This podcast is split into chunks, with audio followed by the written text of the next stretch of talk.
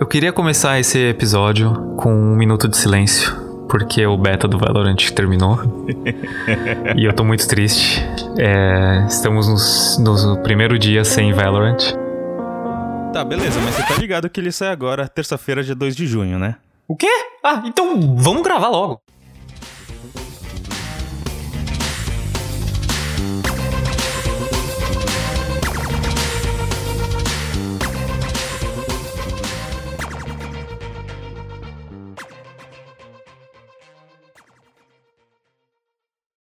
A história de Valorant começa com Joe Ziegler. Ele é um funcionário da Riot Games e durante uma conversa onde ele e alguns outros designers da empresa teorizavam sobre quais tipos de jogos eles poderiam fazer, chegaram à conclusão de que a melhor escolha seria um FPS tático de 5 contra 5.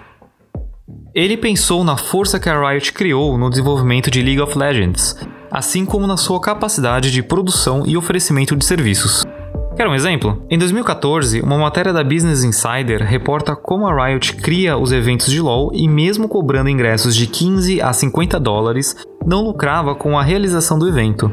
A questão é que a Riot entende que o evento é uma forma de fidelizar fãs e que deixar o jogo de graça, além de expandir o alcance do público, não impede que a empresa ofereça certos serviços pagos para o jogo, como mudanças cosméticas, como novas roupas para seus personagens ou mesmo a liberação de novos personagens.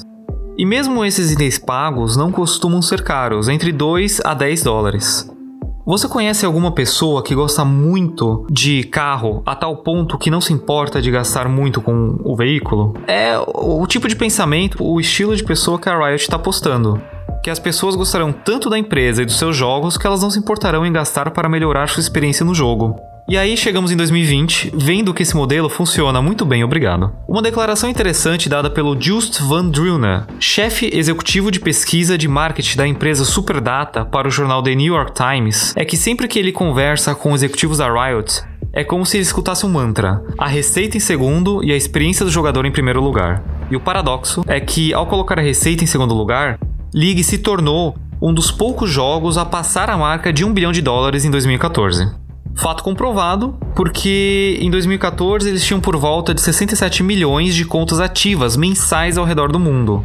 E é fácil entender que se somente 10% desse volume de pessoas comprarem alguma coisa, o lucro virá. Somente em agosto de 2014, eles haviam lucrado 122 milhões de dólares. Acho que podemos dizer com segurança que se eles não trabalhassem direitinho, não estariam ganhando tanto e certamente estão usando esse lucro para investir pesado em Valorant. Por isso mesmo, aquele funcionário, Joe Ziegler, pensou como poderia incorporar esse conhecimento que a empresa possui em produzir jogos competitivos em um jogo no estilo de Counter-Strike. Pensando na experiência do jogador, começaram a desenvolver os pilares que são decisivos para garantir a longevidade do jogo. E aqui eu vou chamar o P3 para comentar um pouquinho sobre cada pilar. E aí, galera, tudo bem? É, vamos tentar aí dar uma, dar uma ajudada no Hunter pra gente tentar destrinchar cada um desses temas. Beleza, P3. Em primeiro lugar, o jogo precisa ser justo para todos. Logo, o balanceamento é muito importante. Todos precisam jogar sobre as mesmas condições e as habilidades dos personagens, assim como as armas, precisam estar balanceados para não se tornarem OP, overpower ou extremamente poderoso. Por isso, a Riot realocou o Trevor Homleski, conhecido como Classic, para a produção de Valorant. Ele foi o lead game designer líder de design de games de League of Legends e trabalhou com o balanceamento do jogo. O curioso é que ele se descreve como agnóstico de gênero de jogo. Acredito que seja para demonstrar que, independentemente do gênero, ele consegue trabalhar. É, eu acho que nesse caso do balanceamento é bem importante a gente notar que todo jogo da Riot, todo, tudo que você compra no jogo é sempre cosmético, né? Exatamente por isso que acho que isso condiz com essa filosofia deles que o jogo precisa ser justo para todos e ninguém pode ter alguma coisa que não tá balanceado ou que ele conseguiu através de alguma vantagem que as outras pessoas não tiveram acesso. Acho que ver isso no Valorant só faz sentido com o que eles já mostram nos jogos é, passados deles, como o League of Legends ou o Legends of Runeterra. Outro pilar é o design de mapa. Este é provavelmente um dos pilares mais importantes para um FPS, pois um mapa bem construído é vital para garantir um jogo justo, divertido, fluido e desafiador. Por isso, chamaram Salvatore Garoso, ex-jogador profissional de Counter-Strike, e o designer original do mapa Cache, o Salvador ele é muito conhecido como Volcano. Isso explica muito a quantidade de cantos que o mapa possui, possibilitando uma grande quantidade de lugares para se esconder. Afinal, vindo de um universo como o CS, obviamente ele possui muita experiência nesse aspecto. Vale ressaltar que este é um jogo tático e faz total sentido oferecer muitas opções de flancos e lados para se preocupar, tanto na hora do ataque quanto na defesa. Perder a paciência em andar pelo mapa sem checar cada canto normalmente não dá certo. Qualquer um com uma abordagem mais tática terá uma maior vantagem para te derrotar. E é curioso ver que mesmo sendo um FPS tático e tendo um tático né, no, no gênero, né, no tipo de jogo, Muitas pessoas estão reclamando da quantidade de cantos e flancos e lados que tem que se preocupar, é, falando que está excessivo e que isso não está deixando o jogo legal, porque qualquer um que ficar é, parado esperando outra pessoa aparecer ganha facilmente. Mas eu acho que o jogo é para ser exatamente assim, não é para ser um jogo rápido. Então as pessoas têm que entender que a proposta desse jogo é essa, né? O que, que você acha, P3? Porque você já vem também de universo mais o CS, então. E você joga bastante FPS. É, eu joguei tudo quanto é FPS. Eu joguei FPS que. Pessoas que não têm muita paciência, que é Quake Unreal, são aqueles que você dá tiro pulando com a Rocket Launcher e etc, né? Mas é. Não faz diferença você atirar e andar ao mesmo tempo. A mira não vai, não vai mudar, né? Exatamente.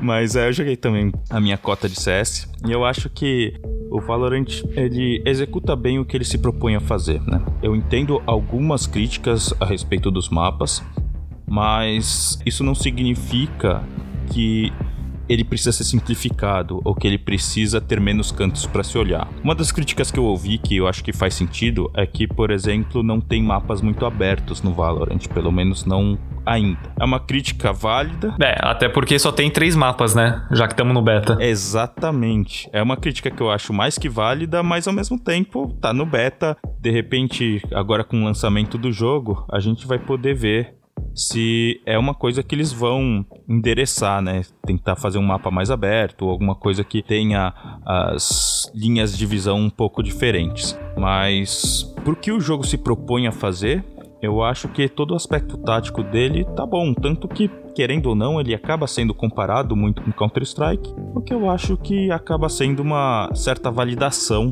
para ele estar tá na direção certa do que ele queria fazer com esse jogo, sabe? Ah, e é engraçado porque quando você falou assim, ah, talvez eles façam um mapa mais aberto, é, e tem reclamação, né, de que não tem um mapa aberto, mas aí no dia que tiver um mapa aberto, eu tenho certeza que as pessoas vão reclamar que o mapa aberto facilita muito quem usa sniper, isso é injusto e não sei o que, não sei o que lá. Com certeza, assim, se eu já ouvi reclamação que a Operator é forte demais, Imagina quando tiver um mapa aberto, daí sim a galera vai chorar pra Operator. Só pra saber, o que é Operator? É aquela sniper que mata com um tiro só. É a sniper mais cara. Ah, Sabe, do, do Valorant Isso. mesmo. Eles chamam de AWP a arma do, do Valorant porque ela é igual à arma do Counter-Strike, mas o nome dela no, no Valorant é ah. é Operator. É, e é engraçado o nome que eles escolheram também. Se você for ver, Operator e AWP ou AWP tem uma certa similaridade. pois é. E outra coisa, eu acho, é, muito pelo lore que a gente vai contar depois, mas que a gente vai ter um mapa, na verdade, mais fechado ainda. Principalmente por causa de alguns indícios que mostram que talvez a gente tenha conteúdo que vai ser mostrado mais para frente no subsolo dos mapas que a gente já viu, porque muitos mapas eles têm elevadores que levam para o subsolo. O que se realmente acontecer vai ser muito legal, porque a gente vai ter inclusive uma boa variedade de mapas, né? um mapa mais neutro, um mapa aberto, um mapa mais fechado. Isso é muito bom. Sim, uma coisa que eu acho que a gente já sabe do próximo mapa é que parece que vai ser um mapa em Veneza. Vai se chamar Venice. Ó. Oh. Que legal. E daí me parece, assim, que esse mapa é Venice pode ser um mapa, me parece mais aberto, dado que você tem ali ó, aquela questão da água, né? Pontes de água e barcos e coisas nesse sentido.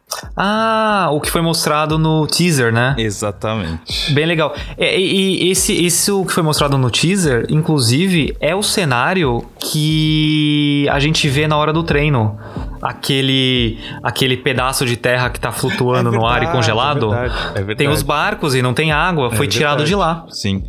tem uma. Eu sei que a gente não tá ainda entrando no lore, mas. É, tem uma. É meio difícil, né? Não, não entrar. Porque tudo faz parte. Tem uma fala da Jet que ela fala, se eu não me engano, uh, eu vou traduzir, tá? Uma tradução porca, mas eu não lembro como é original exatamente, então eu vou, vou traduzir qual é a ideia. Mas ela fala alguma coisa do eu odeio que dizem que Veneza foi minha culpa. I hate that people think Venice is my fault. Nota do editor: nós usamos as falas em inglês porque não achamos essas falas específicas em português. Então, isso daí dá indícios de que, um, isso que você falou do, do mapa que, da ilha, né? A ilha ser própria Veneza. E dois, pode dar a entender que o mapa que a gente vai jogar vai ser um mapa, na verdade, que Veneza, antes de acontecer, seja lá o que aconteceu por culpa, entre aspas, da Jet.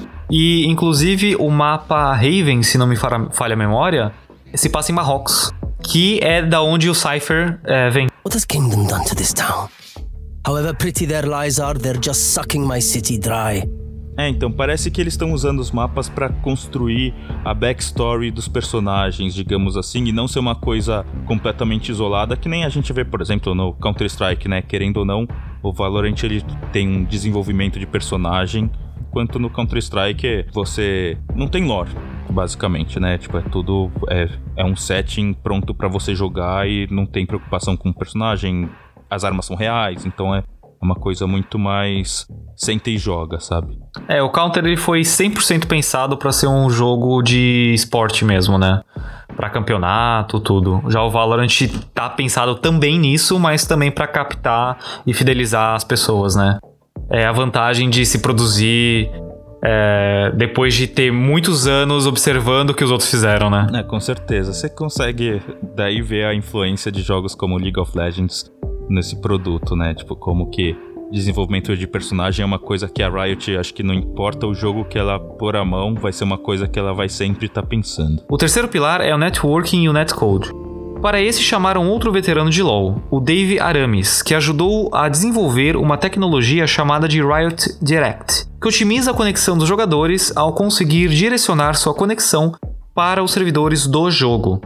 Com isso, eles conseguiram reduzir o ping da maioria dos jogadores em grandes cidades para até 35 milissegundos. É interessante pontuar que os desenvolvedores da Riot estão sempre nos fóruns da própria Riot ou do Reddit, recebendo os feedbacks dos jogadores para entender quais são os maiores problemas que precisam ser resolvidos. Isso entra, né, P3, na questão de quanto que a Riot também se esforça e sabe aproveitar os recursos que ela já tem, vindos de outros jogos, né? Pra melhorar a experiência do jogador. É, com certeza. Eu acho que foi uma, para quem não sabe, uma conversa que eu já tive com o Hunter de como que ó, a Riot utiliza os recursos que ela já tem com o LoL, por exemplo, ela tem servidores em todas essas cidades, né? Então você já pega um servidor que tá lá e acaba às vezes expandindo, tudo bem, tendo algum tipo de investimento extra, lógico, mas já aproveitando essa sua logística para poder no seu segundo, terceiro jogo é, aproveitar isso para ter pings mais baixos e tudo mais. Então, no caso do Valorant, com certeza a gente está vendo uma utilização do que ela já tem do LoL para poder influenciar na experiência do jogador do Valorant, né? Inclusive, eu imagino que esse netcode e Route Direct foram serviços utilizados para poder fazer jus àquela propaganda que eles estavam fazendo em diminuir o Pickers Advantage, né? E o que é esse Pickers Advantage? Então, em jogos, principalmente em jogos mais rápidos, né, jogos de tiro, por causa de como é a sua conexão, o servidor ele vê a sua posição no jogo com um pequeno atraso. É como se você tivesse um fantasma de você um pouco atrás da onde você está se movimentando. Por quê? Porque no seu, apesar de você no seu PC estar tá ali numa posição A, se você estava se movimentando, significa que para o servidor, como você tem ali um atraso da internet, você está um pouquinho atrás, só um pouquinho, que é basicamente esse onde estaria esse fantasma. Enfim, se para o servidor você está naquela posição, significa que os outros jogadores vão te ver naquela posição também. Então, imagina que você vira um canto. Existe um momento de tempo, um, um intervalo, em que o seu fantasma tá atrás do muro, enquanto você na sua tela já tá na frente. Porque, bom, se tem um atraso, tem esse, essa pequena diferença. e nesse momento você poderia acabar atirando alguém que estava esperando ali no canto. Pickers em inglês é é, pick é espiar, né? Então é a vantagem da pessoa que espia, o picker's advantage. É como se então a pessoa que virou no canto e conseguiu ver o cara que estava observando o canto antes mesmo de ser visto. Por isso que vem esse termo. Curioso isso, P3, que você falou do picker's advantage, porque acaba levando a gente pro quarto pilar, que é o anti-cheat os cheaters, ou então os. O que, que são os cheaters, ou P3? São os hackeadores? Os... Eu gosto de uma tradução porque antigamente no Steam ou em alguns jogos. Alguns jogos mais antigos, eles acabavam usando o português de Portugal e não o português do Brasil, né? Então, em jogos como Worms, eu lembro, por exemplo, que eles chamavam de batota shit. Batota shit? É, então, tipo, são os batotadores. Então... Os batotadores, eles podem ser uma praga em jogos online, né? que horror. Olha, os cheaters ou os hackers, eles podem ser uma praga em jogos online, causando um abandono em massa de jogadores por atrapalhar a experiência do jogo. Por isso, chamaram outro veterano da Riot, o engenheiro Paul Chamberlain, também conhecido como Arkham, para construir um sistema anti-cheat chamado Vanguard, que começa a rodar ao iniciar o PC para prevenir cheats antes mesmo do jogo ser aberto. Paul comentou em uma de suas lives que o time de produção de Valorant, no começo do jogo, era composto por um time de 10 ou 12, e ele era o quarto membro contratado para a equipe, que foi algo ótimo, pois eles podiam planejar o sistema de segurança e olhar quais problemas precisavam ser resolvidos desde o começo da produção do jogo. Então ele não pegou o bonde andando e teve que arrumar as pressas, não. Foi tudo planejado e preparado. Paul construiu um sistema chamado de Fog of War, Neblina da Guerra. Basicamente, o sistema segura a informação da localização dos inimigos até o exato momento em que você os vê. Assim, mesmo que um hacker esteja monitorando o cliente de memória do game, ele não conseguirá saber é, nenhuma informação, porque ela não vai estar presente. Mas isso parece que contribui um pouco para esse Picker's Advantage. Porque se a informação fica guardada até você ver o jogador, só que você tem um atraso para ver o jogador, ou o jogador tem um atraso para enviar informação para o servidor, enfim, se tem um fantasma e o delay desse fantasma é muito grande, parece que isso ajuda a piorar um pouco a situação. Então, óbvio que a gente está num beta, né, P3? Então deve ter muito espaço aí para melhorar. E talvez no lançamento mesmo a gente já veja alguma correção do que eles planejam. Ah, com certeza. Eu acho que tem até vídeos no do Valorant, dá até pra gente deixar aqui na, na descrição. Tem um vídeo que fala especificamente de Picker's Advantage e do netcoding do jogo. Nesse vídeo, mostra o quanto de trabalho eles tiveram, basicamente, e o quanto isso daí era uma coisa importante para o jogo. Faz sentido que eles tiveram também esse trabalho extra, talvez porque o sistema anti-cheat deles é, contava com isso, né? Contava com que eles não podiam ter um, um Pickers Advantage muito alto porque traria problemas, já que a informação não ia estar nos PCs locais, ia estar no servidor até você poder dar a cara e ver o seu inimigo. Por um lado, tipo, faz todo sentido esse, esse esquema de trabalho, né, que eles têm. E também é legal a gente saber que não vai ter alguém que consegue te ver através das paredes, com aqueles cheats de ver todo mundo, né, ver o mapa inteiro. É, isso é bem legal. CS tinha muito disso?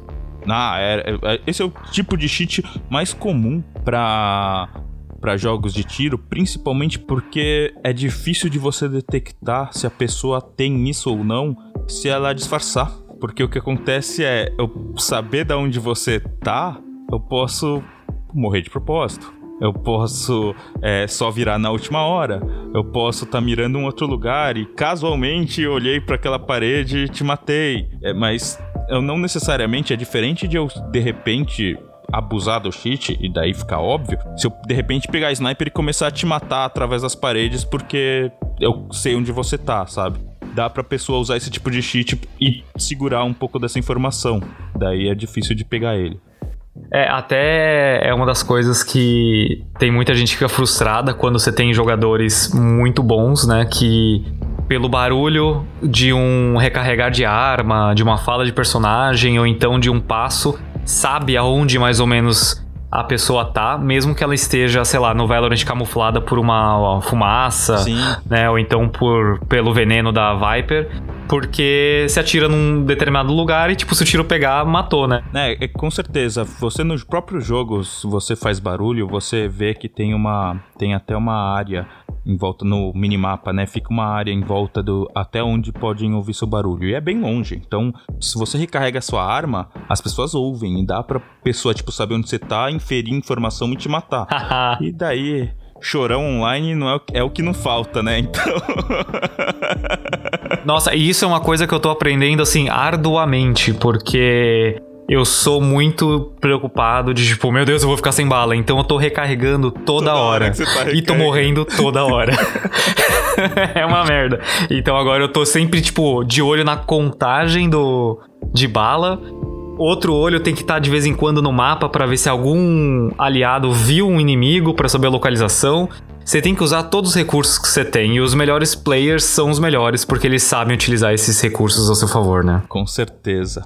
Uma coisa também, só pra não deixar a bola cair, falando ainda de anti-cheat, é o sistema o Vanguard, vale notar que ele não é um sistema que bane, ele é um sistema que monitora. Então, na verdade, às vezes, é, não é porque o Vanguard detectou que você tá usando um cheat que ele vai te banir ou que ele vai te avisar, digamos assim, de alguma forma que ele te pegou. Na verdade, o que parece que ele tá fazendo, ele tá monitorando você para tentar usar a informação do seu cheat para poder pegar não só você, mas várias outras pessoas que também estão com cheat. Então parece que é um sistema um pouco mais inteligente no sentido de que pelo menos pro longo prazo, os resultados podem ser melhores do que simplesmente banir o cara que já tá com cheat, não deixar ele conectar e daí não conseguir tirar mais maiores informações e ir atrás de outros cheaters com isso, coisa que poderia ter sido feita, né? Então é interessante ver o Vanguard tendo esse foco um pouco diferente. Se eu não me engano, foram banidas só nesse beta, foram banidos 10 mil pessoas e esses bans foram manuais, ou seja, não tem um sistema automático de ban e foram 10 mil pessoas que foram banidas na mão pela Riot, tá usando cheat. Então, Galera tá trabalhando, né? é, exatamente, parece que pelo menos tá funcionando. E é muito legal ver isso porque, além de eles conseguirem ir atrás de outros cheaters, eles conseguem coletar bastante informação pra aprender como eles estão fazendo esse cheat e aí poder, quem sabe, já bloquear também a forma que tá sendo utilizada, né? Exatamente, a vulnerabilidade do sistema, eles conseguem detectar o que está sendo usado contra eles, né? Então, talvez no começo do lançamento do Valorant a gente veja uma onda grande de cheaters, mas com o tempo isso provavelmente tende a diminuir porque eles vão ser bloqueados, banidos e a, Valor a Riot vai aprender a contornar esse problema, né? Olha, considerando que eles estavam com uma. Eles tinham posto uma recompensa, se eu não me engano, de 100 mil dólares para quem conseguisse craquear o Vanguard, é, para quem conseguisse achar um, um, um problema de segurança no Vanguard. Eu imagino que, mesmo o que isso poderia abrir de segurança no começo, acho que mesmo assim eles estão bem confiantes que já não há nenhuma ou pouquíssimas falhas de segurança é, nesse anti-cheat. Então vamos ver. É, Riot sabendo utilizar o White Hack. Arte, quem diria? É um pilar também. O artista Mubi Frank, criador das artes para Team Fortress 2, foi chamado para trabalhar como diretor de arte de Valorant. Com sua arte simples e ao mesmo tempo impactante, onde os personagens podem ser reconhecidos com facilidade mesmo à distância. Uma curiosidade: para deixar o jogo justo, todos os personagens possuem o mesmo tamanho e silhueta, diferente de jogos como Overwatch ou Apex Legends, que a gente encontra personagens que, sei lá, são duas vezes ou três vezes maiores que os outros. Então, se o personagem é maior, ele é mais fácil de ser acertado. E a menos que você faça um sistema de, sei lá, colocar muito mais vida, uma armadura maior ou alguma coisa do gênero para balancear essa desvantagem do tamanho, você vai ter um jogo, uma partida bem injusta, né? É, no Overwatch, por exemplo, se você for ver, os personagens maiores são os que têm mais vida. Então, é um pouco isso que você falou mesmo, né? Os personagens são os tanques, digamos assim, são maiores. Mas, é, no Apex Legends tem um personagem que eu saiba que ninguém usa porque ele é três vezes maior que os outros, e daí é complicadíssimo jogar com ele porque, por causa disso. E ele não tem nenhuma compensação. Que eu saiba, não. É, mas. Mas é interessante a gente ver esse tipo de conceito, então, sendo posto em prática, né? Eu lembro de ter visto um vídeo até que você me passou que mostra que todos os personagens, ninguém é muito magro, ninguém é muito grande no Valorant exatamente por isso, para eles poderem caber na mesma silhueta.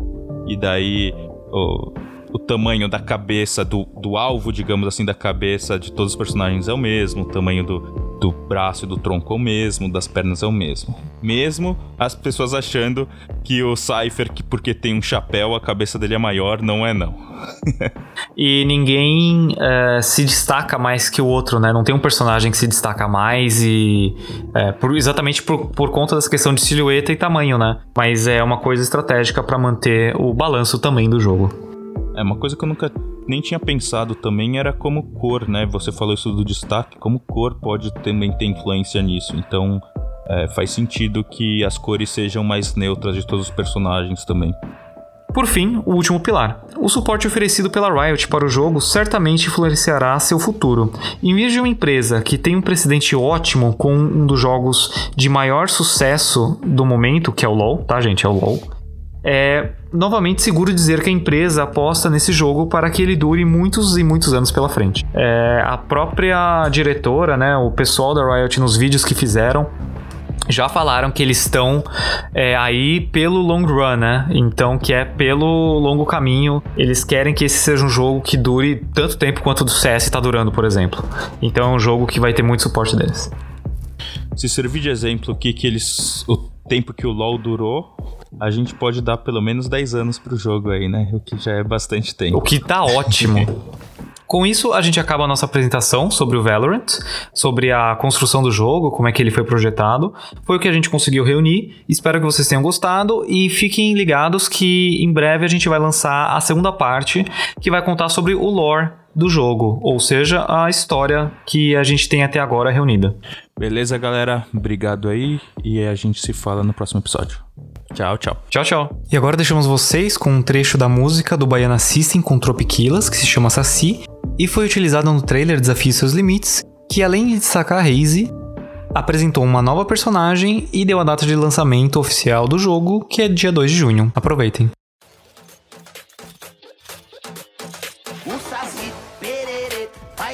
De uma perna só. O saci, perere, vai dançar de uma perna só.